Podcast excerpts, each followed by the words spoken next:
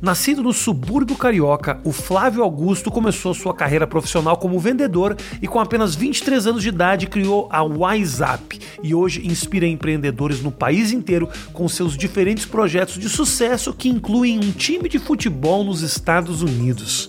Curte o papo aí.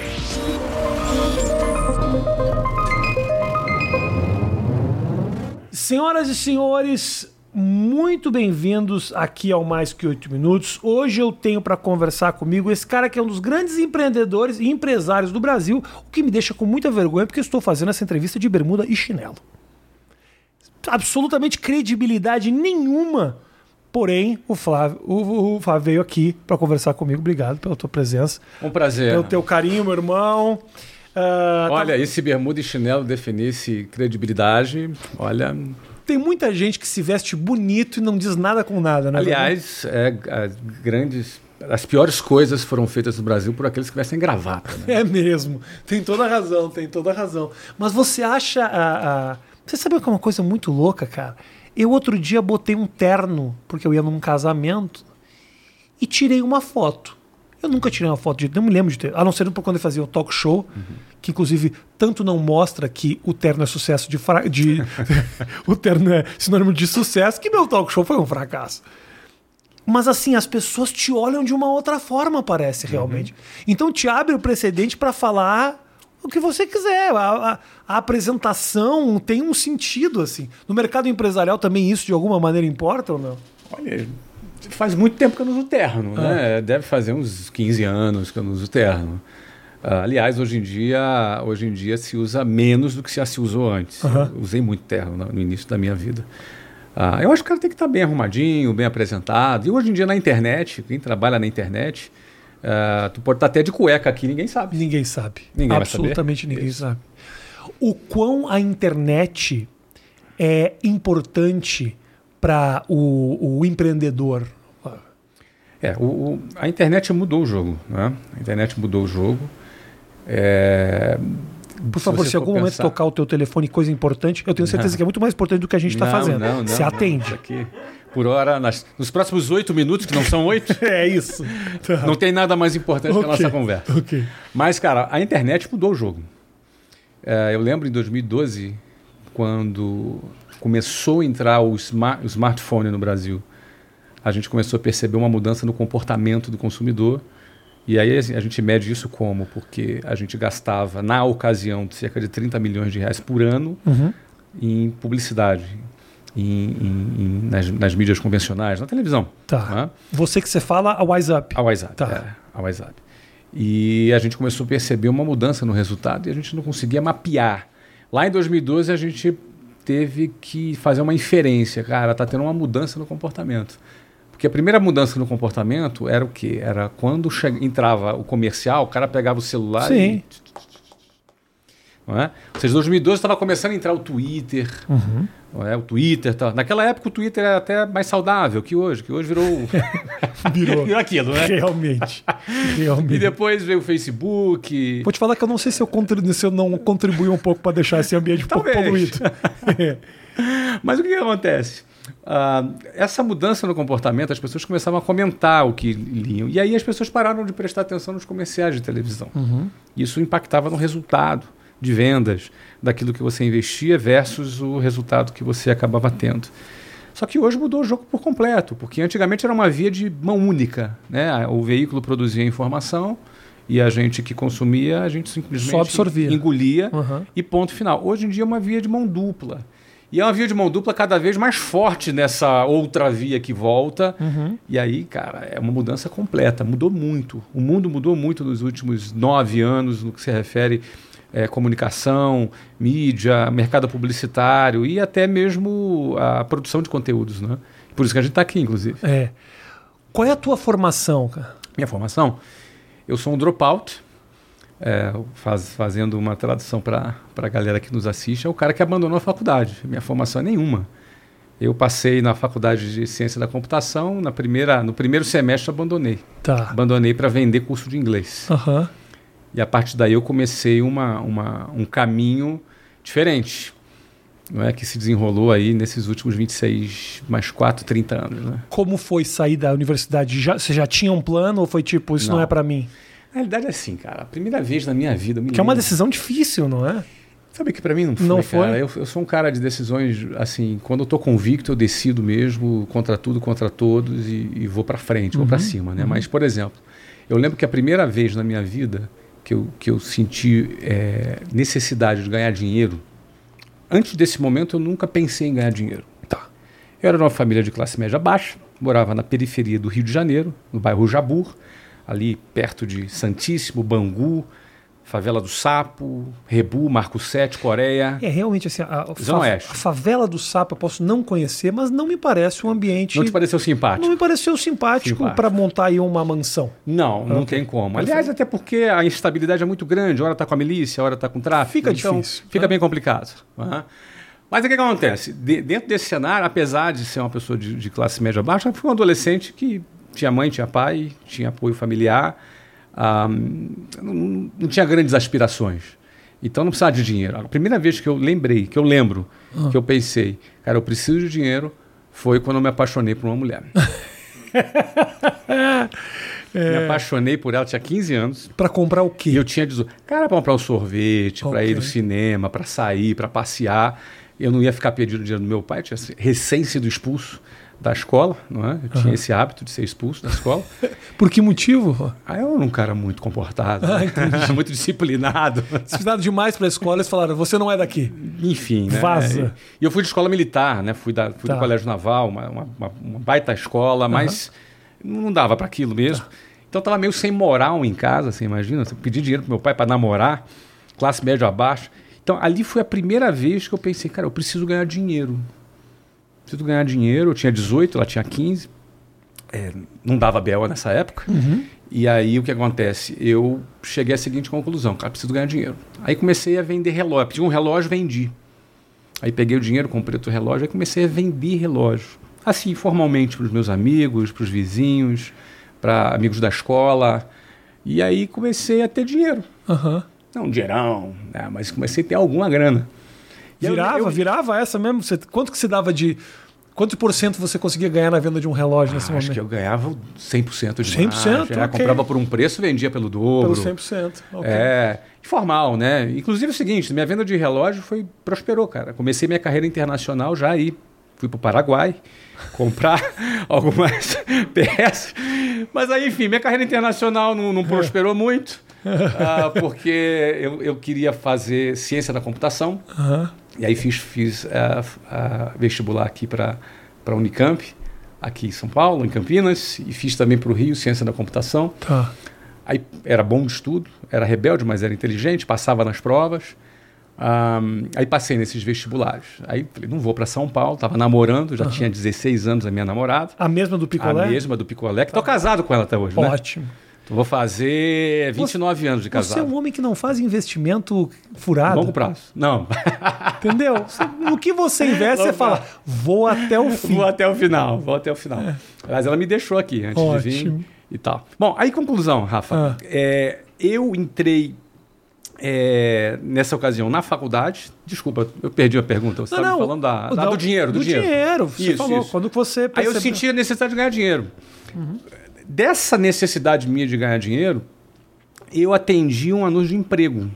Como minha faculdade ia começar em agosto, eu estava ali mais ou menos no mês de janeiro, eu peguei, cara, eu nunca participei de uma entrevista de emprego, não sei como é que é isso. Eu vi no jornal, tinha lá, chama, na- naquela época era no jornal. Aham. Classificados, Hoje é, né? classificados, hoje é na internet. Então eu falei, cara, deixa eu lá ver como é que é essa história. Eu vou começar a faculdade em, em- em agosto, eu tinha 19 anos. Minha escolha foi para fazer a faculdade de manhã, ou seja, não tinha a menor pretensão de trabalhar, porque quem quer trabalhar estuda à noite. A minha faculdade era de manhã, em Niterói, na Universidade Federal Fluminense. E aí, o que, que eu fiz? Bom, deixa eu arrumar um emprego aqui, só para ver, só para ter uma experiência, um bico. Aí cheguei lá, ah, participei da. Cheguei lá na, na porta da empresa, tinha uma fila rodando o quarteirão. Cheguei lá às 8 da manhã, fui atendido meio-dia. Aí a pessoa me colocou: Olha, por que, que você quer ser um executivo? Eu falei para ela assim: Olha, sinceramente eu nunca pensei em ser executivo, não. Na verdade, minha faculdade começa em agosto Eu queria vir aqui só para ter uma experiência, ver como é que é e tal. Ah, tá bom. Aí passou pro outro. Eu acho que ela se enganou. Tinha um cara do meu lado, tem uma baita de uma resposta, entendeu? Ela mandou o cara embora e eu fiquei. E aí, aí eu passei para a próxima fase do processo seletivo. Cara, eu jamais contrataria ou daria uma, ou passaria para a próxima fase. Um cara, eu vim aqui para fazer um bico. Não, de jeito nenhum, né? Aí eu vim para a próxima fase. Bom, conclusão, cara, ali era uma, um, um treinamento de vendas. E eu comecei a vender curso de inglês. Era um curso de inglês no centro do Rio. E eu comecei a vender curso de inglês. E nessa de vender curso de inglês, eu, cara, eu adorei vender. Falei, cara, isso é mais fácil que vender relógio. Eu não sabia falar inglês uhum. nessa ocasião, mas eu só vendi o curso. E eu trabalhava ali no aeroporto Santos Dumont, do telefone público, aquele orelhão que a gente chamava na época. E dali a gente começou essa, esse, esse ponto. Só que aconteceu Como é que é, o seguinte: desculpa, você vendia do orelhão, é isso? É, do telefone público. É porque naquela época, não sei se tu lembra, cara. Tu, que ano? Tem? Eu tenho 45, vou fazer não, você, Eu tenho 4 anos mais que você. Então, eu tô falando de uma época. Você pegou a época que uma linha telefônica claro. custava 3.500 claro, dólares, claro. né? Era um bem que você declarava no, no imposto, de renda. renda né? Exatamente. Então as empresas não tinham telefone, cara. Você tinha um, um time de vendas de 10 pessoas, você não tinha 10 linhas telefônicas, um para cada vendedor. Vendedor ia para telefone público. Então eu trabalhava de orelhão, do orelhão de telefone público. Ficha. De ficha telefônica. Não era nem cartãozinho, era é. ficha telefônica. Cartãozinho foi um grande, um grande avanço. Advento. A ficha telefônica você carregava no bolso, é. pesava no bolso. Sem entendeu? contar que alguns orelhões a ficha entrava e não dava nada. E não dava você nada. perdia a ficha. Você perdia a ficha. Daí vem aquela expressão caiu a ficha. Caiu de a velho, ficha, né? é isso. e aí o que ah, acontece? Caralho, me deu lembranças muito loucas. Eu me lembro, pô, eu me lembrei de coisas muito loucas que, por exemplo, na, a gente ia pra praia e aí não tinha, e tinha filas nos orelhões. Filas nos orelhões, exatamente. Das pessoas esperando, falar. Aí o cara botava mais uma ficha e ficava, ah, meu Deus, Isso. não acaba nunca. Aí... Agora você imagina você passar o dia inteiro trabalhando num telefone público com gente querendo ligar na fila. não é? Minha, é... O meu macete era o seguinte: eu pegava uma pilha de ficha, botava um monte de pilha em cima. Quando o cara chegava, via minhas pilhas de ficha, já vazava. já procurava o okay, telefone. Ok. Bom, aí eu trabalhei ali nos três primeiros meses, já fui super bem é, vendi pra caramba, tive boa performance de venda, fui promovido. Então, quando chegou o dia da minha, de iniciar minha faculdade, eu pensei, cara, já estou ganhando mais do que quando eu me formar. E aí eu deixei, tranquei minha faculdade. Uhum. E eu queria casar com a Luciana, estava apaixonado. Que coisa. Quanto, isso, quanto tempo isso era depois do relógio para o sorvete? Um ano. Um ano, mas já queria casar já, nesse. Não, queria casar no dia seguinte que eu conheci ela. Cara. Que coisa, hein, Fiquei cara? apaixonado, cara. Minha primeira namorada, cara. Fiquei apaixonada por ela. Falei, quero casar com esse anjinho aqui pro resto da minha vida. É isso mesmo. Então você. Bom, e detalhe, ela não. Muito provavelmente ela não vai assistir essa entrevista. Vai Alguém vai mandar para Alguém vai mandar para ela. Vai dizer, pronto. Minuto 14, vai dizer. que coisa louca, então, que você conhece a mulher e quer casar com ela. E ela, olha só, é, ela é a, a tua é. a tua catalisadora, é. ela que te empurrou é. para ganhar dinheiro. Isso é um ponto interessante de se dizer que o ser humano é movido por paixão. Diversos tipos de paixão. Eu descobri outras paixões na minha uhum. vida depois disso, como por exemplo a paixão de empreender, construir um negócio. É uma paixão. Então, sem a paixão, tu vai até a página 5, cara. Uhum. Tu até consegue profissionalmente, hum, mas da página 6 em diante tu não consegue mais. Porque o, o, a quantidade de dificuldade, de encheção de saco que vem depois, não compensa. Claro. Na tua cabeça, ah, não compensa. Com a paixão, tu pensa, ah, compensa. Eu vou para a próxima. Mas a tua, por exemplo, assim, você tem paixão para empreender. Isso. Você tem necessariamente paixão pelos negócios em que você está empreendendo ou, per, ou pelo fato de empreender? Te digo o seguinte. Eu entendi perfeitamente. Por exemplo, eu, eu, eu, ficha de televisão, sei lá, madeira, meu negócio, ou sei lá, pôster de, de, de fotos. Eu não gosto de foto. Você precisa gostar do, do objeto do, do, do, teu empreendimento? Eu, eu tenho paixão pela construção. E quanto mais significado tem a construção, para mim faz mais sentido. Vou te dar um exemplo. É, quem fala inglês tem acesso a oportunidades de empregos que pagam até 62% mais. Você pegar, isso é uma pesquisa da, da consultoria Cato, que uhum. divulgou essa pesquisa. O produto nosso da WhatsApp ensina inglês. Eu tenho, por exemplo, não só a paixão de, da construção da marca, da construção das escolas, da construção da rede, da construção dos canais de vendas, mas eu tenho também a sensação de que esse produto está fazendo um bem para as pessoas. Hum, claro. Então, essa, essa coisa de, de que o meu produto pode ajudar a pessoa, pode fazer o bem, isso ajuda a fechar a conta. Não é? Agora, a paixão pela construção aconteceu no clube de futebol dos Estados Unidos. Uhum. A, a, ideia de pegar um país em que praticamente o futebol estava inexplorado e a gente construir um estádio e a gente fazer uma história no futebol era uma coisa que também me motivava. Na Flórida é isso, né? Foi Orlando, Foi né? Orlando. Do contrário, tu não consegue. Porque tem injeção de saco, tem traição, você tem puxada de tapete, você tem de tudo. Você teve, me diz uma grande puxada de tapete que você levou. Não precisa me dizer quem é a pessoa. Não, né? não, eu não tive grandes puxadas. Não, porque o que acontece? Como eu tive quatro anos de experiência profissional, quando tu monta a tua própria empresa, tu está menos suscetível a uma puxada de tapete. Menos, a não ser que seja por um sócio. Uhum. Então tive alguns episódios desagradáveis com sócios minoritários em que a gente foi lá e, e resolveu. Mas isso acontece. Hoje, com a internet, você está suscetível a um cancelamento, às vezes injusto. Sim. Não é aquela coisa que acontece. eu sei, eu sei que você está falando. Pois é. Então, é, é, e é, é, é, o que é. Uhum, claro. É o que é. Então, essas puxadas de tapete acontecem na vida. Você, mesmo naquele momento, você se imaginava, no momento começo, construindo, você se imaginava um cara rico? Isso, ah, eu... isso foi uma busca para você? Não. No primeiro momento, não. É, houve um momento que eu falei, cara, vou ficar rico. Teve um momento que eu, que eu percebi assim, cara, daqui a um ano eu tô rico. Aconteceu esse momento. Mas antes, o que eu queria era a minha independência financeira para poder me casar com a Luciana. Que coisa. Essa louca. era a minha primeira meta. Coisa louca. Era a minha primeira meta. E isso me impulsionou de um jeito, cara. Cara, eu morava no Jabu. Do Jabu até o centro do Rio, onde eu trabalhava, dava duas horas de ônibus, cara.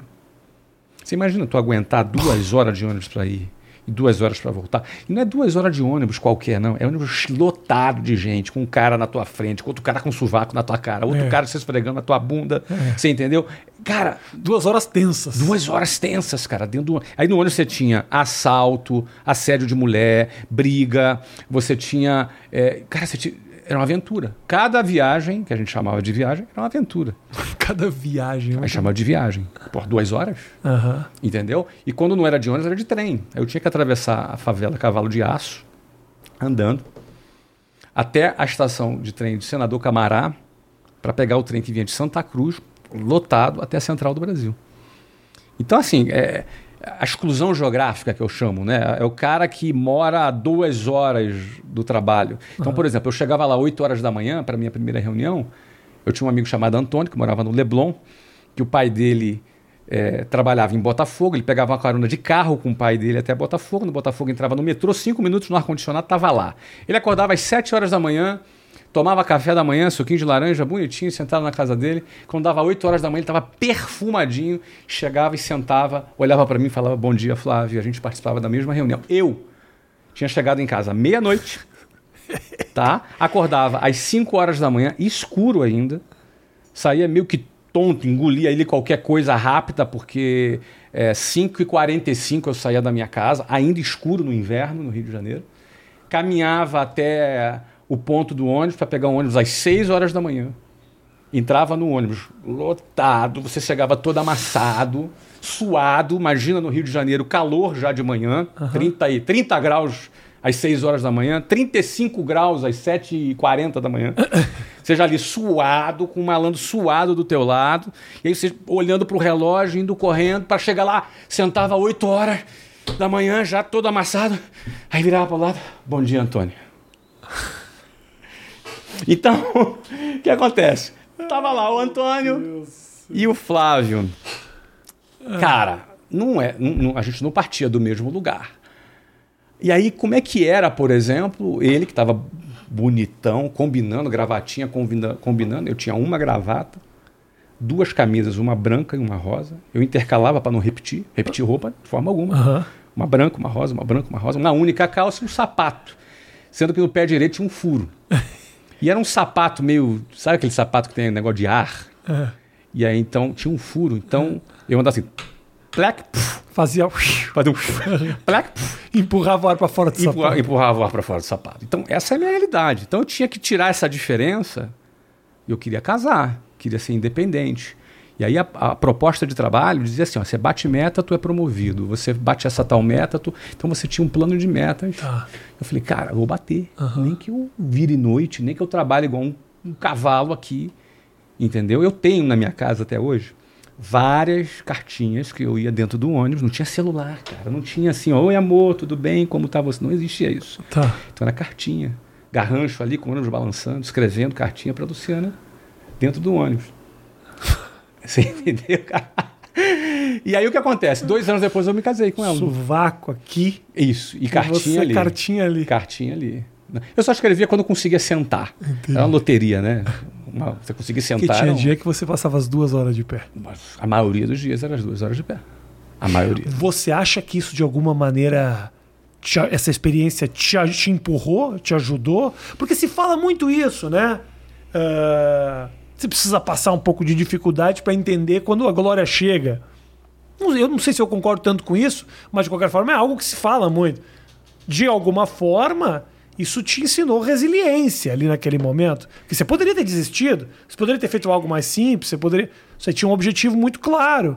Mas você acredita que isso de alguma maneira te ajudou no, no- no fim das contas? Eu acho que me ajudou. Acho que na vida a gente é, decide aquilo que a gente quer, mas em alguns casos é muito importante a gente decidir o que a gente não quer também. Sabe, o basta. Uhum. É, é importante a gente ter um, um- aquele momento do basta. Tem mulheres que aceitam serem maltratadas e são maltratadas por muito tempo. Porque ela não, dá, não, dá, não deu basta, às vezes não teve a coragem, está numa situação difícil. Uhum. E existem situações na nossa vida que a gente não tem opção. Por exemplo, eu não tinha opção, eu tinha que entrar naquele ônibus e enfrentar. Isso minha mãe me ensinou. Cara, você tem que enfrentar. Enfrentar, às vezes, representava entrar no ônibus e andar pendurado no ônibus. Já andou pendurado no ônibus? Isso é grande, hein? Pendurado aonde você fala? Na porta do ônibus. É, em Porto Alegre eu já tive, eu- na época de escola, sim, mas, mas era passageiro, não era, não era em busca do futuro. Cara, pendurado no ônibus. Não, não, não é em cima do ônibus, é como surfista de ônibus, não, é- não era o meu caso. Mas pendurado é o seguinte, cara. Teu ônibus chegou, se você não entrar naquele ônibus, você não chega no trabalho.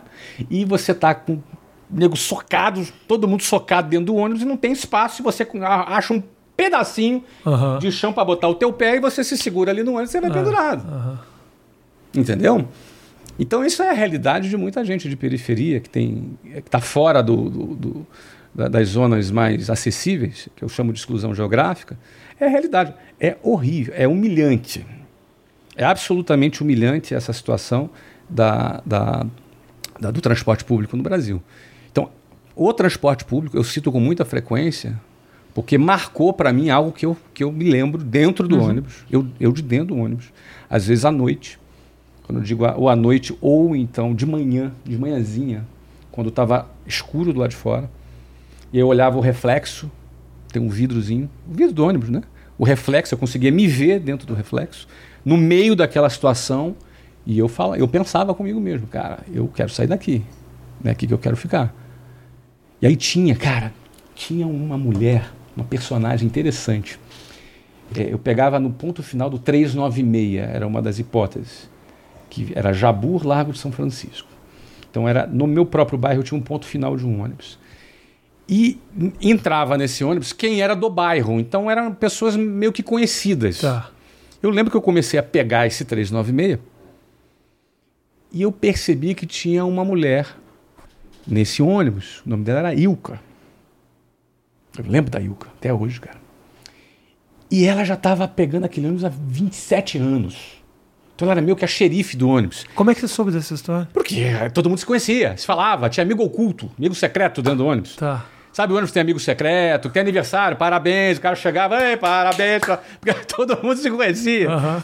E eu olhava para aquela situação e falei, cara, eu não quero ser uma Ilka, Aham. com todo respeito a ela. Claro. Eu não quero daqui a 27, 28 anos estar aqui dentro. Então, o ônibus, ele, o transporte público representou para mim aquilo que eu não queria. Uhum. Aquilo que não queria. Então, isso me fortaleceu? Não. Aquilo, acho que isso me incentivou a querer sair daquela situação. Então, eu tinha. A gente se, se motiva por ter prazer e não sofrer. Né? Então, não queria me casar, era uma coisa que me motivava. Queria sair de dentro do ônibus, também era uma coisa que me motivava. como é que foi essa migração do vendedor de curso para o dono de uma das maiores marcas de escola de inglês, provavelmente do mundo, né? É. O que, que acontece, Rafinha? É, eu trabalhei quatro anos como, nessa empresa. O primeiro ano como vendedor, basicamente vendendo. Eu aprendi a vender. E naquele momento, quando eu aprendi a vender, eu deixei a minha carreira acadêmica de lado, que me ofereceria o quê? Ela me ofereceria uma formação. Depois disso, muito provavelmente em 7 ou 8 anos eu me formaria, porque numa universidade federal você não se forma em 4 anos, sim, porque sim. tem greve todo ano. Então você vai levar 6, 7, 8 anos para se formar. E depois disso, você vai buscar no mercado um emprego. Quando eu me desvirtuei dessa, desse caminho essa busca, né? Dessa, é desse caminho convencional, uhum. digamos assim, e que de certa forma você também se desvencilhou, porque uhum. alguém que diz para o pai quando é, quando é mais jovem, ah, eu quero ser artista, eu vou fazer stand-up comedy. Que pai e mãe acha legal essa ideia? Se você disser que vai ser médico, ele vai achar mais legal. Com certeza, não tenha dúvida. Então existe um caminho. Meu pai é meio louco. Ele é meio depois, louco, né? Depois te conta depois me conta. mas beleza. Que bom. O meu era militar. Entendi. Então o que acontece? É, então, você quando entra nesse formato, eu, eu me desvencilhei disso. Uhum. Eu virei vendedor. Quem quer ser vendedor hoje? Uma mãe que chega para um amigo e fala assim para ele: ah, Você pode arrumar um emprego para meu filho? Tá jogando videogame o dia inteiro, precisa fazer alguma coisa. Pode ser qualquer coisa, até vendedor. Porque vendedor é o quê? É, um, é uma subcategoria. É uma coisa de quinta categoria. Uhum. Ninguém quer ser vendedor. Mas foi o caminho da venda que me levou para o empreendedorismo. Porque a essência do empreendedorismo é a venda. A empresa que não vende, quebra. Se a Apple parar de vender, ela quebra. Então eu entrei no caminho da venda, me fui muito bem, me destaquei bem. Eu tinha, queria chegar a gerente, porque chegar a um cargo de gerencial me daria uma condição financeira para eu me casar. Ainda no foco da Ainda relação. Ainda no foco. E aí uhum. cheguei, um, meu primeiro ano foi como gerente, aí no segundo ano comecei a liderar equipes. No terceiro ano eu cheguei a diretor. Com, com, com 21 para 22 anos eu estava num cargo de diretor comercial. Era um bom cargo, ganhava bem. Eu cheguei a ganhar com 22 anos, é, transformando em dólar algo em torno de 7 mil dólares por Oi? mês em 1994. Ou no dólar daquela época. No dólar, sim, mas no dólar daquela época. De hoje você seria dono do, do Bradesco.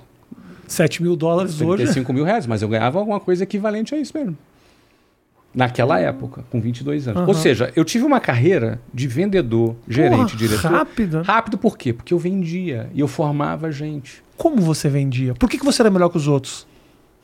Cara, primeiro o seguinte, cara. É, a primeira barreira para se aprender a vender é a pessoa ter paciência para fazer as sinapses. O que é a sinapse? É quando teus neurônios se conectam e você tem um clique e começa a se desenvolver. Por exemplo, você vai jogar videogame, uhum. fase 1. Aí você vai aprender a jogar na fase 1. Aí você perde. Aí passou de fase, foi para fase 2. Na fase 2, as armas são outras, os inimigos são outros. Aí você vai para a fase 3, depois para 4.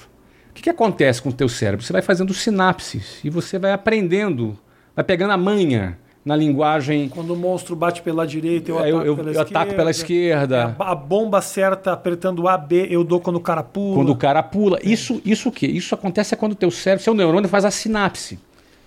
Aí você passa de fase.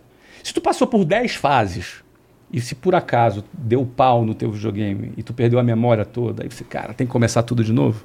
Você levou três meses para passar as dez fases. Você vai passar aquelas dez. Você recomeça tudo de novo. Você começa tudo de novo. E você vai passar aquelas dez fases em uma semana. É. Por quê? Porque as sinapses já estão feitas. Tá. Não é uma, casual, não é uma casualidade. Você fez as sinapses. Vendas dependem dessas sinapses. Existem níveis: um, dois, três, quatro, cinco, seis, e por aí vai. Venda é menos aleatório do que as pessoas pensam. Quando as pessoas começam a vender, elas acham que assim, ah, o cara tem, é, tem uma boa lábia, não, o cara é bom de papo. E venda não tem nada a ver com isso. Venda é mistura de três coisas: ambição. Se o cara não é ambicioso, ele não vai ter sucesso em vendas. Ele tem que ter ambição. Quando eu, quando eu digo ambição, é vontade, é fome, é apetite, não é ganância. Ganância é que você passa por cima de qualquer um, sacaneia as pessoas. Não é disso que eu estou falando. Ambição, por exemplo, eu queria me casar. Isso era a minha ambição. Isso era o meu desejo. Esse era o meu apetite. Então eu tinha algo que me movia para frente. E aquilo me movia profundamente. Por que, que é importante você ter ambição? Porque o cara que tem essa fome, esse apetite, ele vai olhar para a venda como um meio dele atingir o que ele quer. Eu nunca me apaixonei por vendas, eu queria me casar. Tá. Vendas para mim sempre foi um meio. Nunca foi um fim. Perfeito. Então, por exemplo, ah, então essa minha ambição me, me levava a isso. Segundo ponto, vendas é técnica. Cara, é pura técnica. Mas técnica mesmo. Eu a gente treina, a gente tem mais, tem milhares de vendedores na nossa empresa. Eu tenho caras que eram gagos, caras que eram tímidos, introvertidos, que vendem pra caramba. Por quê? Porque o cara aprendeu a técnica. Então existe uma técnica. Então esse é o segundo ponto. E o terceiro ponto é o principal. Eu diria que esses dois é 30, é, correspondem a uns 30% e esse terceiro ponto a uns 70%, que é gestão das emoções. O que, que tem a ver vendas com gestão das emoções? Tem tudo a ver. Você quando vai vender, tu leva uma, uma razão aí de, sei lá, 30 nãos para você levar um sim. Vendas é estatística. Você fala com vários clientes, você aborda vários clientes, seja presencialmente, seja pela internet, seja por telefone, não importa qual canal. Vendas é feito de uma estatística de conversão. Nessa estatística de conversão, você vai levar mais não do que sim. Sim. Você vai, você vai ter mais frustrações do que alegrias. E aí é onde a tua gestão da emoção vai te vai dizer o quão capaz de aguentar as frustrações você vai ter. É igual um jogador, um lutador de boxe. Aham. Não ganha só quem bate mais. Ganha quem apanha mais. Se o cara tomar um soquinho ali e já cair, ele não vai, não vai longe. Ele tem que aprender a assimilar a pancada e não cair. E quando tiver uma oportunidade, ele vai lá e encaixa o golpe. Então, a gestão da emoção, ele é o terceiro elemento que define o cara vender. Então, esse primeiro elemento, a ambição, ajuda na gestão da emoção. Porque, cara, uma, uma coisa vai ajudando a outra. A técnica, ela ajuda na sua Você autoconfiança. toma um soco, você precisa realmente querer aquele troféu. Querer aquele troféu. Exatamente. Então, esse processo de gestão da emoção, o vendedor não faz sozinho. Ele precisa fazer parte de um time de vendas, que ele tem apoio psicológico, ele tem reuniões, ele tem. Ele lembra da meta dele, tem todo um trabalho para poder botar o cara no tracking de novo, para ele poder vender. Mas acaba sendo particular essa ambição. É particular. né? Então, Mesmo que, que que eu você- venci? Tu, tu me perguntou, essa foi a pergunta, né? Aham. Porque, cara, eu, eu penso que eu consegui vencer aquela, aquela, aquela desafio inicial onde a maioria desiste. E eu tinha muitos motivos para isso. A maioria das pessoas, Jafinha, quando começam a vender, elas desistem porque é duro demais vender. Então, às vezes, ele não tem a resistência para atravessar o tempo necessário da sinapse. Aí ele desiste, ele sucumbe. O cara começa todo animadão, mas depois ele desiste. Eu fui um cara que consegui fazer essas sinapses. E aí, cara, embalei. Depois que eu embalei, vai embora. Essa coisa da pancada, aí eu acho. Posso estar enganado, tá, Flávio? Realmente Uhum. fica à eu sou vontade, uma cara. pessoa limitada intelectualmente. Ah, não. Isso você não é. Deixa eu te falar. A pancada, aí eu acho que vem um pouco da resiliência lá do ônibus. Porque pan- você aguentar a pancada, eu acho que aí tem. Se você tá, de repente, é muito habituado ao conforto, a saber que as oportunidades elas aparecem, a saber que daqui a pouco eu vou ter outra oportunidade, saber que eu tive uma vida relativamente tranquila. Todas essas questões aqui que você fala da construção, da sinapse, me parece que isso aqui é possível para todo mundo. Agora, aquela pancada, obviamente você pode desenvolver a tua ambição para outro lado, mas você olhar e saber da onde você saiu e, e, e, e- aguentar esse tranco Não, não é fácil. É brutal. é foda, Não, cara. muito brutal, Eu cara. vejo, posso te falar, me dá uma, uma- um dó É, de. ah, ah, você tá às vezes num semáforo da vida. Sim, sim. O que me dá dó, claro, obviamente me dói muito saber que aquele cara tá ali como a última esperança, final de semana, as pessoas têm uma. O cara vê o flanelinha no final de semana na frente do bar. Você acha que esse cara quer tá aí, irmão? Não tá, tá aí pra complementar um orçamento que às vezes não se fechou durante a semana. Quando eu vejo esse cara, mano, botando bala, não me dói tanto pensar na vida dele como me dói ver o vidro do cara fechando. A rejeição, essa pancada, ela é muito Mas complicada. essa rejeição é o dia a dia de quem vende. É o dia a dia de quem vende. É. Então você imagina, meu Grosso, dia... o cara ser grosso. Ser grosso. Já, já, já tive casos de ser expulso da casa da pessoa, porque a pessoa não gostou do que eu falei, na hora que eu estava fazendo uma apresentação para vender. Já tive casos de pessoas desligar o telefone na minha cara. Agora, nunca gostei que alguém tivesse pena de mim. Isso eu nunca gostei. Desculpa, mas eu tenho um pouquinho. eu não, tenho. mas sabe por quê? Deixa eu te dizer é, por quê, é cara. Duro eu, demais. Não, é muito duro, mas o que, acontece? Não, é muito duro. É muito duro mesmo. mas eu vou te dizer, cara, o cara. Engraçado é o seguinte: eu, posso falar assim, ah, o cara vai ser determinado, o cara vai ser. Ele pode ser tudo isso e dar errado. Uhum. Não tem garantia, sabe? Tá. Não tem garantia mesmo. Agora, quando você entende a lógica da venda, no caso da venda, no meu caso aqui, e eu consegui pegar essa lógica rápido. Eu cresci rápido. Quando eu cheguei a gerente, eu era um bom líder de vendas. Então eu, eu pegava o cara, mesmo o cara, quanto mais perebento era o cara, se era lá da periferia, igual tá. eu era, aí eu me identificava mais com o cara e falava e procurava tratar dessa, dessas questões da ambição. Qual é a tua ambição? Por que você está aqui? Não, estou aqui porque eu preciso, estou é, precisando pagar as minhas contas. Não é suficiente. Isso é pouco. O que mais você quer? Que, que você quer? Porque assim, se a, se a ambição do cara é pagar as contas dele, ele vai pagar. Na melhor das hipóteses, ele vai conseguir pagar as contas dele. Uhum. O cara precisa desejar um pouco mais. Só que é duro, às vezes, desejar mais quando tu está num ambiente de escassez. Vou te dar um exemplo. É, eu nunca, na minha adolescência, sonhei em ir na Disney. Olha que na nossa época tinha um clube do Mickey. Tinha, não. Nunca sonhei. Sabe era sonho nunca? de todo mundo. Meu não era. Porque era irreal, era impossível. Então nunca sonhei na Disney. Eu, como adolescente, chegar para meu pai, oh, eu quero ir na Disney. Na Disney. Era impossível. É? E bom, anos depois eu fui dono de um clube. Comprei a Disney. Anos não, depois eu Disney... comprei a não, Disney. Não, comprei a Disney, imagina, cara. Mas a Disney foi nossa patrocinadora, que pagou alguns milhões de dólares para poder divulgar a marca dela no nosso estádio. Uhum. Então você vê que a coisa ela, a coisa ela vira, a coisa ela muda. Mas você vencer essa inércia é muito difícil. Tipo do carro, né? O carro está parado. A, primeira marcha é a, é a, marcha mais forte que tem. É a marcha ré também. Mas quando fechou esse patrocínio, você fez essa, essa ligação toda? Porra, Fiz. Fiz não, essa ligação. Eu toda. não consegui, na Disney não pensava, não era uma possibilidade, olha só o que eu aconteceu. Eu sou um cara que gosto de histórias, eu, eu faço essas ligações na minha cabeça, faço essas ligações, fiz toda a ligação. E para mim elas são muito significativas. Eu tenho aqui a, a foto do dia que nós assinamos o contrato com a Disney. A presidente da Disney, a vice-presidente, estava lá, estava eu, estava o Mickey, que aliás era. era, é... Muito bom tratar com. Tava Carlos, tava João, tava Alberto, tava Mickey. Não, tava, tava Mickey, vou te mostrar aqui, cara. Sério, tava o Mickey. E tava o Kaká também, que era nosso jogador nessa, nessa ocasião. Ah, é verdade, o Kaká jogou. E casualmente, o meu apelido na.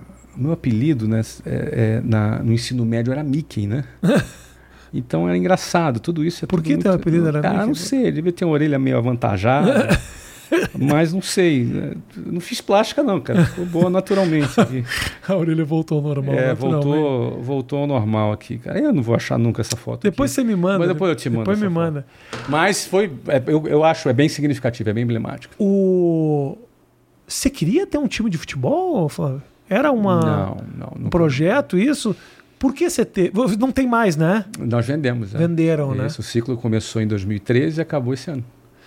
Mas Oito como, anos. Mas como foi essa história do, do, do, futebol? Você compra o clube, você lança o clube? Como é que você entra Eu nesse mercado? Eu comprei um, um, clube nos Estados Unidos uh, que estava numa terceira divisão e nós levamos para Major League Soccer. Você, você conhece basquete, Sim, né? ML, MLS. MLS, né? exatamente, Major League Soccer. Ah. A gente ah. leva lá para MLS. Gente é aceito, isso é uma coisa muito inusitada, um brasileiro ser aceito numa Major League nos Estados Unidos, nunca aconteceu.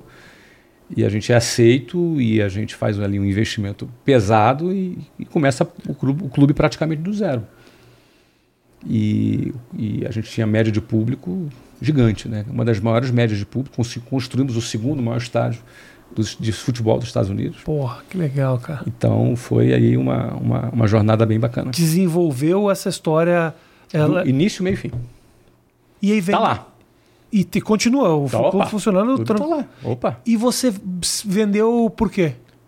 Porque toda empresa, ou ela quebra, ou ela é herdada, ou ela é vendida. Digamos que quebrar não é uma boa. Não é uma- uma- um bom destino para uma empresa. Morrer também não. Morrer também não é uma boa ideia. Então, qual é a única alternativa bem sucedida de um dono de um negócio? É vender o seu negócio. E foi algo que, Sim. com a passagem, se valorizou muito. Sim, se valorizou bastante. Se valorizou bastante. Que coisa louca entrar nesse mercado, assim, Uhum. cara. Do esporte, né? Envolve muita coisa, né? Uhum. E deve envolver o marketing dos atletas, o marketing Sim. da própria marca, Opa. a relação com esses profissionais, né? Uhum. A gestão desse processo. Você me fala todo- do Kaká. O Kaká me parece um cara acessível, que não vai te surpreender. Ah, é gigantesco. que legal, velho. Pô, e gente pra caramba. As pessoas Sim. realmente iam ver o jogo mesmo. Claro, opa! claro que iam. Principalmente o que? Mercado público latino, muito? Não, maioria americano. É mesmo? 30% estrangeiros, 70% americano. A, a grande parte do público. Ah, tá cheinho aqui. cara. Sim, lotados. lotado. Lotado. Ó, a grande parte do público que, visi, que vai numa Copa do Mundo, o número um é, é americano. Os Estados Unidos, desde a Copa de, 2000, de 2010. Mesmo não nos Estados Unidos, tá falando assim, no Japão, no, no Sim, no... Desde a África do Sul, o maior visitante da Copa é o americano. Aqui no Brasil, em 2014, o, o maior turista, o maior grupo que visitou o Brasil é americano. Eu ouvia muito falar das impossibilidades, o porquê que o futebol, a princípio, não seria tão bem sucedido nos Estados Unidos. Uh, principalmente no começo da liga, né?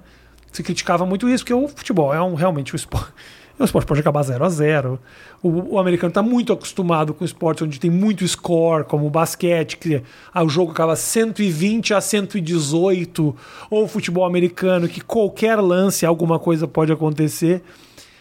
E a cadência do futebol, ela é diferente, né? Ela é. Como é que o, o que por que, que você acha que o futebol conseguiu ganhar esse espaço? Porque no final acabou que meio que conquistou uma bela de uma parcela do público Sim. americano ainda em crescimento. Ainda em parece. crescimento. É a que mais cresce. A liga de futebol é a que mais cresce nos Estados Unidos ainda. É. Comparado mesmo com essas grandes, a NBA, essas coisas todas. Essas, essas ligas não crescem, mas É, já, é já estão. verdade, Estagnaram. Já estão estabelecidas, são maduras, né? Exatamente. já são enormes.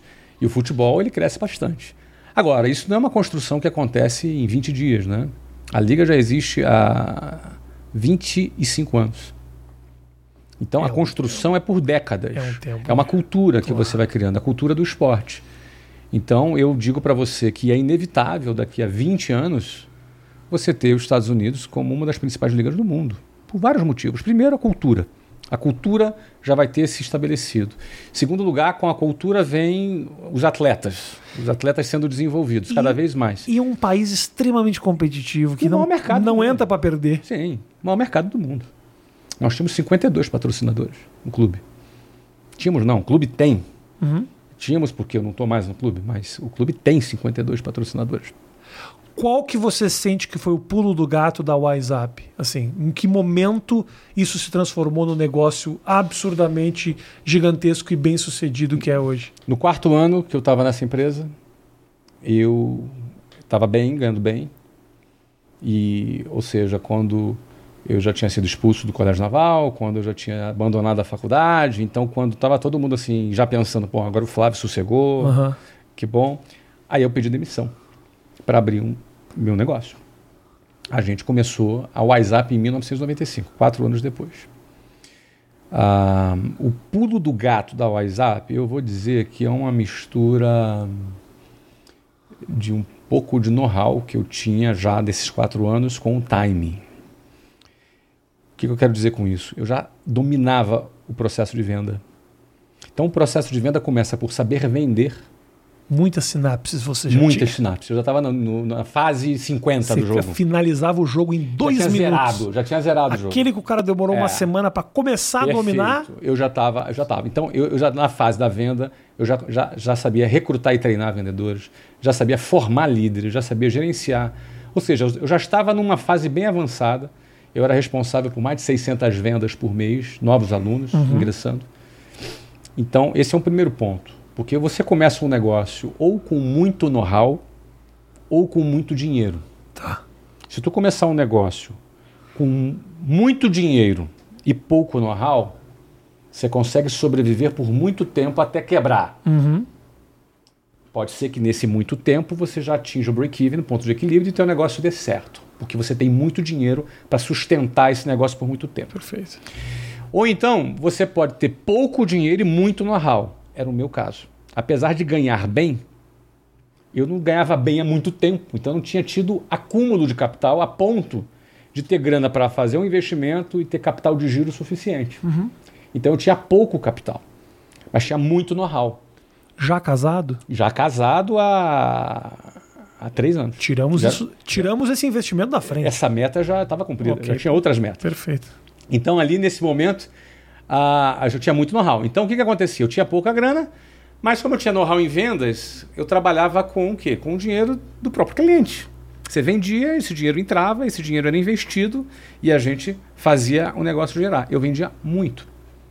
Então, a gente conseguiu dar certo. Agora, tem aquele terceiro caso: é pouco know-how e pouco dinheiro. Esse cara quebra rápido. É. Infelizmente, muitos empresários começam com muito sonho, pouco know-how e, e pouco dinheiro. 80% fecha em, no- nos, seus, nos seus primeiros 10 anos. Mas você não sei. Uma coisa muito louca, você está falando pô, muito sonho. Eu acompanho muito a produção de conteúdo, de empreendedorismo, eu acho legal pra caramba, porque eu acho que é inspirador demais. Essa inspiração, ela tem um limite também, né? Porque você está me falando do sonho. Às vezes tem, a gente tem a impressão de que, o que se você tem um sonho, vai atrás. E não é só ir atrás. Não, você tem a parte técnica, né? Você me fala aqui que Rafael Venda é é técnica. técnica. Então, assim, eu te dei um negócio aqui. Em nenhuma das tuas. das- você me deu, deu três, três itens importantes. Ambição, Em- técnica e gestão de emoção. e gestão de emoção. Nenhum deles está a ver com ah, o sonho, Não. com E a ta- vontade de. Também não tem a ver com biologia, também não tem a ver com geografia. Eu estou É. falando isso por quê? Porque você passou a vida inteira na escola sendo treinado Aham. dentro de um currículo educacional, no ensino fundamental e no ensino médio, e às vezes até na universidade, que não tem nada a ver com esse mundo real aqui que a gente está falando. Por isso que eu tô te falando que é do caralho que você tá falando, porque todos. Eu vejo muito conteúdo sobre a paixão. E você me falou que a paixão ela é importante. Ela é você, você importante. precisa ter uma paixão. Mas é. Não, não basta. Não é, basta. É uma das, das questões. Mas uma coisa assim, sem ela, Ah. você também não sai do lugar. Sim, sim, sim. Agora, o que a gente espera é que com a paixão tu ache a solução, entendeu? Você vai se qualificar, você vai estudar, você vai ler. Agora, agora historinha de autoajuda de internet não resolve uma empresa, não. É. Você tem que ter técnica mesmo. Eu dizia para você, em primeiro lugar, eu tinha muito know-how, mas eu tive uma outra coisa positiva que, que, me, que me ajudou com a WhatsApp. Foi o timing. O que eu quero dizer com timing? Em 1995 foi quando começou o Plano Real. E tu lembra que realmente o Plano Real fez muita diferença na vida do brasileiro. Com certeza. Aumentou o poder de compra. Aumentou o poder de compra, a, a economia ficou estável, acabou com a inflação. A inflação foi pro Então, eu, eu não me lembro em outro momento algo que tivesse tido mais impacto na vida da, da população, Uhum. tanto de rico, classe média e pobre, todo mundo realmente teve um incremento de poder de compra. As pessoas iam pro supermercado para ver os preços, tinha os E eram os fiscais. mesmos. Ah, isso foi antes, claro. É, lá na, antes disso, Sim, trocava ou seja, o brasileiro já tinha essa. Já, Já tinha, a gente já estava indo para um caminho legal, né? isso. Nessa ocasião também foi quando as empresas de telecomunicações foram privatizadas. Quando aconteceu a privatização das empresas de telecom, é claro que até hoje essas empresas têm um monte de problema no que se refere a atendimento a consumidor, etc e tal, mas a gente não pode negar que a gente pagava 3.500 dólares para ter uma linha telefônica e hoje é de graça. Sim, sim, sim. Isso aconteceu porque deixou de ser estatal e passou a ser uma empresa, é, uma empresa privada. E, obviamente, uma empresa privada que quer vender, ela não vai te impor dificuldade para ter uma linha telefônica. Pô, vem cá, meu irmão. É. Pega aqui a linha telefônica Assina e vamos aí. consumir. Assina aí. E foi o que aconteceu. E por que, eu estou citando isso? Quando houve a quebra do monopólio de alguns serviços de petróleo na ocasião, que também se foram privatizados, e também das empresas de telecomunicações, houve uma entrada muito grande de capital estrangeiro no Brasil. Da noite para o dia, empresas internacionais desembarcaram no Brasil e compraram as empresas nacionais. Então, teu, teu chefe era um gringo da Aham. noite para o dia. Sim. Então eu lembro bem, porque eu trabalhava já com inglês há quatro anos. É, quando eu vendi inglês no início, a gente falava para o cliente assim: olha, no futuro o inglês vai ser importante. Ó, estuda inglês, porque no futuro vai ser importante. Aham. Hoje em dia não é assim. Hoje em dia você, cara, você tem que falar inglês. Ah. Se você não falar inglês, você não tem acesso a um monte de coisa. Eu ouço falar isso do chinês agora. Hum, há controvérsia. É. Muitas. É, pelo menos eu, essa frase eu ouço. Você quer ver? se, Então- se faz sentido ou não, não sei, mas a frase eu ouço. Então, deixa, deixa eu já desmontar ó, o- Ah. o, o mito do mandarim. do antes- mandarim. Antes, chinês. antes de voltar. Ó, primeiro lugar é o Chinês, seguinte: Mandarim. 400 milhões de chineses. 400 milhões, ó, bem mais do que a população brasileira. 400 milhões de chineses não falam mandarim. Ah, tem isso. Tem, falam outros, outros dialetos. Aham. Tem vários dialetos dentro da China. Então você tem 400 milhões de chineses que não falam mandarim. Em contrapartida, você tem mais de 400 milhões de outros chineses, é que lá tem muito milhão, né? Aham. Que estudam inglês. Tá. Então você tem mais chinês estudando inglês hoje do que americano nos Estados Unidos. Os chineses eles estão se adaptando para dominar o mundo. Não é que o mundo É. está querendo entrar. É isso aí. Então eles estão aprendendo Os- inglês. eles vão aprender inglês. Eles já estão aprendendo inglês. Entendi. Entendeu? Então a China está aprendendo inglês porque ela se abriu para comercializar para o mundo todo. E você vê, tem 400 milhões de chineses que não falam mandarim. É muito complicado É. o mandarim. Agora, é bom falar mandarim. Quem fala, ótimo, maravilha, mas não vai ser, não vai substituir o Difícil, inglês. Irmão. É muito começar de uma base que não, você não tem. É, É, é nossa louco demais, é outra coisa. senhora, cara. Agora, em 95, com a entrada dessas empresas internacionais, o que, que aconteceu? O inglês passou a ser fundamental. Entendi. Mudou de status de recomendável para fundamental. E a gente fundou a WhatsApp justamente nesse timing, nesse momento. E aí, o que, que nós fizemos? A grande sacada, o grande pulo do gato da WhatsApp foi que nós fizemos um curso para adultos. O que, que isso significa? Hoje é meio óbvio isso, mas na época não existia. Só existia um curso para crianças e adolescentes. Tá. Era cursinho de inglês da vovó, da titia. Aham. Não é? Você fez cursinho de inglês? Fiz IASIG, que Então. era lá em Porto Alegre, era muito Não forte. precisa falar o nome. É, tá tô brincando. Nem sei se existe ainda. Não, eu tô brincando. Nem sei se existe. Eu me lembro que eu fazia um teste pra saber em que nível eu tava. Sim, sim. Eu tava no básico 1. Olha que humilhante. Básico 1, Matheus. Mas enfim, eu, cara, existia um monte dessas escolas que era para criança e adolescente. E aí isso imagina, o cara tinha 25, 30 anos de idade, estava no mercado de trabalho, esses cursos duravam 10 anos, É, é, é. 10 anos. Pô, o cara com 30 anos vai entrar num curso de 10 Não, anos? o cara fazia a vida inteira. Tava morto, Fazia entendeu? Então, o que, que a gente fez? A gente criou um curso para adulto que precisava falar inglês. Ninguém queria ser professor de inglês. Né? Um médico não é professor de inglês, é brasileiro. Sim.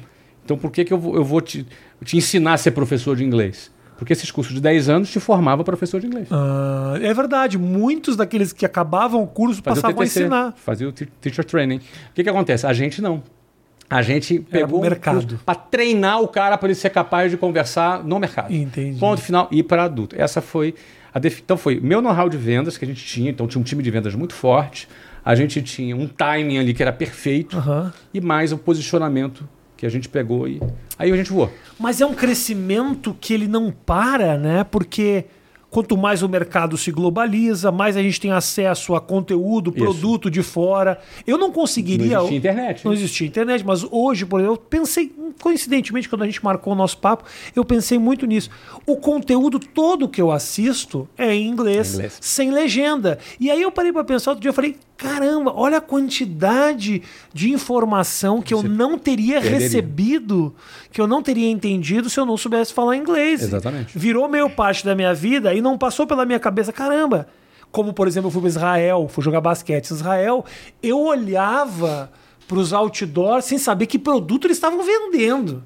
É um negócio que você fica muito perdido. Eu falei, caramba, cara, realmente o inglês me possibilita estar. E assim, Israel, no boteco da biboca do fundo da, do bairro, do underground, você fala inglês, o Fala cara fala inglês. inglês com você. Uhum. Então, assim, realmente. Eu joguei basquete a vida inteira e volta, volta e meia vinham americanos jogar. Né? Que nunca se deram o trabalho de aprender a falar biscoito. Nada. Uma, nenhuma palavra, nada de português. E eles falavam algo muito prepotente, que obviamente vem do americano, mas que tem um pouco de sentido. Ele falava assim: não sou eu que tenho que aprender a falar português. São vocês que têm que aprender a falar inglês. Ah, mas você está no Brasil. Não importa. Em qualquer momento vocês vão ter que ir para os Estados Unidos e vocês vão ter que se comunicar. E naquele momento a gente falava, "Ah, que pau no cu, cara.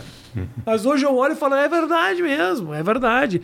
Tem muito conteúdo, muita coisa que a gente hoje tem acesso que não tem versões, até mesmo filmes e produtos. Pensa, pensa, porra, nessa época que você falou 95, a maior parte dos filmes que a gente assistia na televisão era dublado. Legendado era um negócio que a gente via na fita, Isso. no VHS. Hoje em dia, não te- eu não sei quem que sabe falar inglês e que tem uma leitura bacana que não prefira ver um filme legendado do que um filme dublado. Apesar de que o filme dublado faz muito sucesso, a galera assiste pra caramba. Porque no Brasil ainda é o Brasil, né? Então, mas quem. O melhor, o melhor é, é quando a pessoa assiste sem. Ali- Aliás, eu até gosto de dizer que é, o legal é quando a pessoa assiste quando bota a legenda em inglês. É, é, ajuda ela muito. ajuda para estudar, ele lê, Ajuda, ajuda. uma coisa vai ajudando É. a outra, ele desenvolve o inglês dele. Agora, verdade. ele tem que estar no nível mínimo para chegar nesse ponto. Sim. Você hoje empreende em outras áreas também, Flávio? Bom, depois que eu vendi o clube, é, eu vendi a WhatsApp também em Aham. 2013. Tá. Em 2015 para 16 eu recomprei a WhatsApp. Uhum. e É, a eu sei- WhatsApp hoje se tornou a Wiser Educação, que é um grupo de, de educação, que além da WhatsApp tem outras empresas e a gente tem comprado outras empresas de educação e aglomerado aqui na, na, na, na Wiser Educação. Perfeito. Hoje a gente se tornou uma operação de tecnologia, educação e tecnologia, porque o Covid veio e. Cara, agora é internet. Você se adaptou legal nesse momento, assim? Adaptamos, cara. Nós nos adaptamos e, e, assim, era adaptar ou morrer. Aham. Não tinha meio termo. Ou se adapta ou morre. Então foi bem difícil, foi um desafio enorme. O Covid é um cataclisma mundial, bem difícil. As empresas fecharem. Ah, fecha aí. Ô, cara, é bem complicado, bem difícil. Nós, é, eu lembro que a gente fechou as nossas escolas antes da ordem dos, dos governos locais, porque a gente viu que o bicho ia pegar. É, eu fechei meu bar. Eu era dono do Comedians, que é o bar de comédia na Augusta. Sei. Primeiro mês falou, acabou o negócio. Olha só. E foi uma decisão muito acertada. Porque se você tivesse com ele até hoje, você estava. Três meses depois eu já teria, assim, É. estaria tirando muito dinheiro do bolso já. Pois é. Então, no nosso caso, a gente fez a migração para o online, porque você não vai fazer o- um bar online, não Claro. faz sentido, mas uma escola online fazia sentido. Então, sim, a gente não só virou, a gente também continua ah, oferecendo serviços presenciais, que estão, obviamente, mais fracos agora por causa de, de Covid. Estamos, inclusive, nos preparando para uma quarta onda. Estamos nos preparando para isso. Se, se não vier a lucro, Se não vier, já está vier preparado. lucro, mas a gente está se preparando para ter quarta onda depois do carnaval. Uhum. Porque na, na Europa já explodiu, Estados Unidos já está subindo, tudo indica que vem para cá. Que vem. Então a gente, a gente pensa assim, ó, espere o melhor, mas se prepare para o Ah, pior. meu Deus do céu. Tá? Agora, a gente, como empresa de educação agora, está completamente posicionado na internet. A gente tem mais de 400 mil alunos. Nós temos alunos em 120 países, em mais de 4 mil cidades do Brasil. Acabou abrindo, então. Acabou. Decolou. Que coisa maravilhosa. É. Porque realmente, se você parar para pensar, é um business que tranquilamente pode se desenvolver online. Uhum. É mais confortável, não, não faz com que as pessoas saiam de suas casas, das cidades grandes, para chegar até as, suas, as escolas. E o cara tá na escola pelo aprendizado, não tá pela vibe. Né? Isso, isso. Alguns até preferem presencial, mas, de novo, quando você não tem alternativa, Uhum. e a gente conseguiu se adaptar. A gente conseguiu é, rapidamente se adaptar. É, tudo uma questão de timing, né? A gente tinha lançado o WhatsApp Online é, em outubro de 19, ou seja, cinco meses antes da pandemia a gente tinha lançado o WhatsApp Online. Isso nos ajudou muito, né? Você, ah, Flávio, para a gente fechar o nosso Claro. papo, você é um cara extremamente bem sucedido, conhecido como um cara bem sucedido, um exemplo Uhum. de um empreendedor ah, que deu muito certo. O que, que te move hoje? Sendo que você já conquistou o recurso financeiro, você já demonstrou que você tem condições de, de gerenciar e criar um belo de um negócio. O que, que te, te movimenta? Enfim, é, já há muito tempo mesmo. Talvez- casar não é. Não, a não ser que casar- tenha separado da mesma maneira que você Não. vendeu E recomprou. a WhatsApp e recomprou. Vai que você está querendo recasar. Fala, beleza? Aí, Não, eu já me recasei duas vezes, Ok, né? perfeito. Já me recasei. Quando eu fiz 25 anos, eu casei de novo. Casou né? de novo. tá. Casei de novo. É para renovar a paixão. Para renovar a paixão, Sim. exatamente. Já que é ela que te move. Não, não posso eu sou, esquecer eu isso. sou um cara apaixonado. Sou um Entendi. cara apaixonado. Mas eu diria para você o seguinte: já deve fazer, cara, uns 15 anos que eu não trabalho por grana. Uhum. Ah, é uma pergunta que eu, que eu respondo com alguma frequência. Cara, mas por que, que você trabalha se não precisa trabalhar? eu costumo dizer que, cara, eu preciso trabalhar assim. Porque precisar trabalhar não está só relacionado a precisar pagar a conta. Eu preciso trabalhar por outra razão, por outras razões, por outros motivos. Não é? Você se sentir útil, você se sentir importante no sentido de é, que você pode ajudar, que você pode ser útil. Primeiro, o nosso produto é útil. Quem aprende a falar inglês, quem se faz alguns cursos da Conquer ou do ah. meu sucesso.com, ele se desenvolve. Você deve ter histórias, milhares Tem de milhares de histórias. que te encontram e falam, E agradecem. E isso acontece recorrentemente. Isso é muito bacana. Não é essa coisa da. Então, agora, eu me refiro também à importância que você pode ter de ajudar e fazer diferença. É meio clichêzão isso, mas eu estou na internet faz 10 anos. Mas a gente, é, a gente é brega mesmo, tá tudo bem. Pois é, a gente é brega. Não, e... podemos, não precisamos é, fugir disso, não. E eu vou te falar, cara, eu tô há 10 anos na internet. O que, que eu faço na internet? Eu produzo conteúdo para incentivar as pessoas a empreenderem. Uhum. É, eu acho que o, o, sistema de ensino ele dá um, um único formato. E tem muita gente que não se encaixa nesse formato. Eu sou um dos que não se encaixou nesse formato. Só que eu não sou o único. Cada dia que passa, mais não se encaixam. Hoje em dia a moda é que se teu filho não se encaixa, eles quer, querem atochar a ritalina neles. Uhum. Não é? Já, já cria um nome específico para uma cria um nome específico, se transforma numa doença, uhum. a indústria farmacêutica bomba de vender esse remédio. O Brasil é o segundo consumidor desse tipo de droga. Tudo para quê? Para que seu filho se encaixe, para que seu filho se enquadre. Eu não fui um cara que me enquadrei.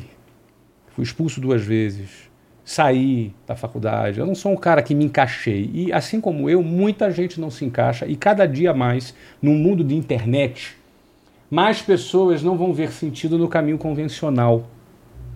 O que é o caminho convencional? É você estudar, fazer uma faculdade, fazer uma pós, fazer às vezes uma segunda faculdade, arrumar um emprego, passar 30 anos nesse emprego, se aposentar pelo INSS.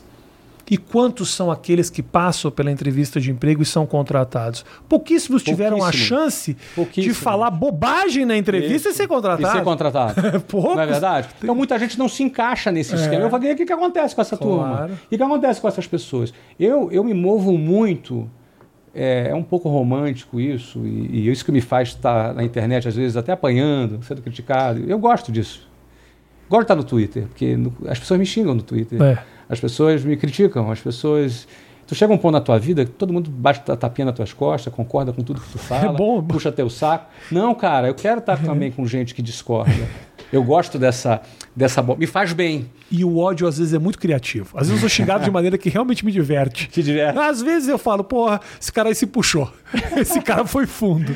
Então, cara, o que me move hoje, Rafinha, eu tenho duas coisas que são é, a minha é a minha, meu, minha missão de vida, que eu, que eu acho. Primeiro é aproveitar a, a minha vida com as pessoas que eu amo. Uhum. Ponto. Quero desfrutar da vida com as pessoas que eu amo, desfrutar do dinheiro que eu ganhei, do trabalho que eu realizei, estar do lado das pessoas que eu gosto. Isso é uma coisa que eu quero fazer. Segunda coisa é impactar pessoas. Porque eu tenho certeza que tem muita gente do outro lado que, tá, que, que não se encaixou e que acha que é um fracassado, que acha que é um zero à esquerda, que acha que não vai dar para nada nesse, nesse mundo, e às vezes é o contrário. Esse cara, às vezes, ele está mais perto de ser realizado do que o cara que vai passar 30 anos numa multinacional, vai ser demitido e não vai conseguir arrumar um emprego, uhum. ou vai viver com uma aposentadoria do INSS, com uma reforma da Previdência que sim, ele vai se aposentar sim, com 90 anos. Uhum. Ou seja, ele comprou um peixe e esse peixe foi entregue outro peixe para ele. É. Então, ou seja, essa carreira estável, entre aspas, que o sistema vende, eu não acredito nela. E muita gente não se encaixa nisso.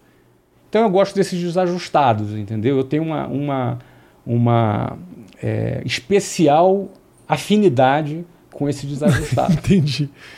Uma então, afinidade e uma identificação. E tem uma identificação com esses desajustados. Claro. E eu acho que esses caras precisam estar mais encorajados, uhum. entendeu? E esses uhum. caras são os que fazem diferença.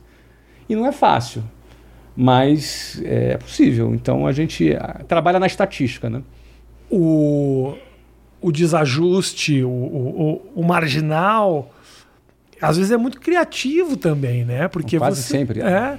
Porque você quer buscar uma opção, você sabe que você não se encaixa e às vezes você encontra algo que te encaixa, que às vezes não é realmente, está muito fora do, do, do, convencional, o que acaba criando coisas muito legais. Na internet a gente vê muito isso. Pessoas que não se encaixam. É muito simples, a internet é a coisa mais óbvia. YouTube, cara não. Tentei fazer programa de televisão, ninguém entendia meu humor. Você olha na internet, o cara tem um séquito de Bombou. seguidores. Por quê? Porque não se encaixava, mas ele sabia o que ele queria. Isso é muito legal. Exatamente. E a internet permite isso, né? É uma plataforma que permite que você subverta essa ordem natural É. e faça o seu próprio caminho. Então, Irmão, parabéns, tá? Parabéns a você, meu Não, velho. imagina. Porra, Prazer estar você- contigo aqui. Se você queria impactar a gente, eu tenho certeza que pô, tem muita gente que assistiu isso aqui que, se, que foi impactado. Entendeu? Porque eu não impacto ninguém. impacto negativamente. Eu trago pessoas que é pra fazer o meu público evoluir. Porque eu, no meu dia a dia, só faço eles regredirem. Um grande beijo pra você. Ah, me fala uma coisa, sua produção é Twitter principalmente, ou você tá com um canal, você tem o teu produção de conteúdo de vídeo? Vai no, no Instagram, Instagram, arroba tá geração de valor. Então tá. Um grande beijo pra vocês, gente. Até a próxima. Tchau, tchau. Agora eu vou aprender como é que faz pra ganhar dinheiro aqui no, no- no bastidor.